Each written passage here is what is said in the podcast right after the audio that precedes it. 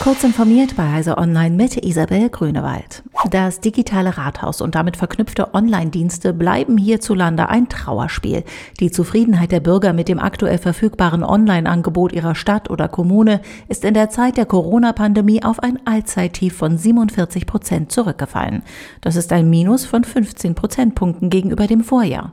Dies geht aus dem E-Government Monitor 2021 hervor, den die von Staat und Wirtschaft getragene Initiative D21 gemeinsam mit der TU München veröffentlicht hat. Der Staat darf nicht zur Innovationsbremse werden, lautet ihr Fazit. Ausnahmslos jede Leistung sollte Digital First gedacht werden. Wenn nötig, könnten analoge Angebote zusätzlich bereitgestellt werden. Namhafte Bürgerrechts- und Presseorganisationen haben in einem offenen Brief an den US-Justizminister die Einstellung des Verfahrens über die Auslieferung von Julian Assange an die USA gefordert. Hintergrund sind Enthüllungen über Pläne der CIA, Wikileaks-Gründer Assange zu entführen oder zu ermorden. Der Australier sitzt in einem britischen Gefängnis. Das zuständige britische Gericht hat seine Auslieferung zwar abgelehnt, doch haben die USA Berufung eingelegt. Das Verfahren läuft also noch. Die Unterzeichner des Schreibens betonen, dass die Verfolgung Verfolgung Assanges einen gefährlichen Präzedenzfall für die Pressefreiheit darstelle.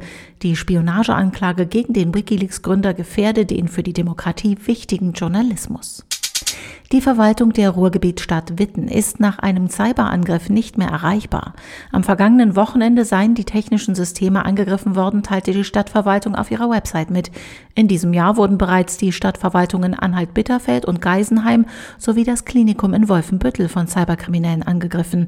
Erst vor wenigen Tagen wurden die Stadt Schwerin und der benachbarte Landkreis Ludwigslust-Parchim Opfer eines Ransomware-Angriffs.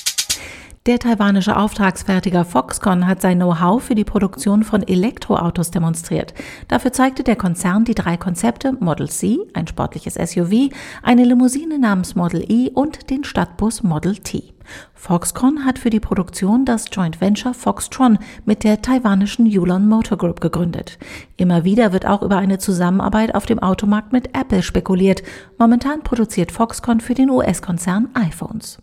Diese und weitere aktuelle Nachrichten finden Sie ausführlich auf heise.de.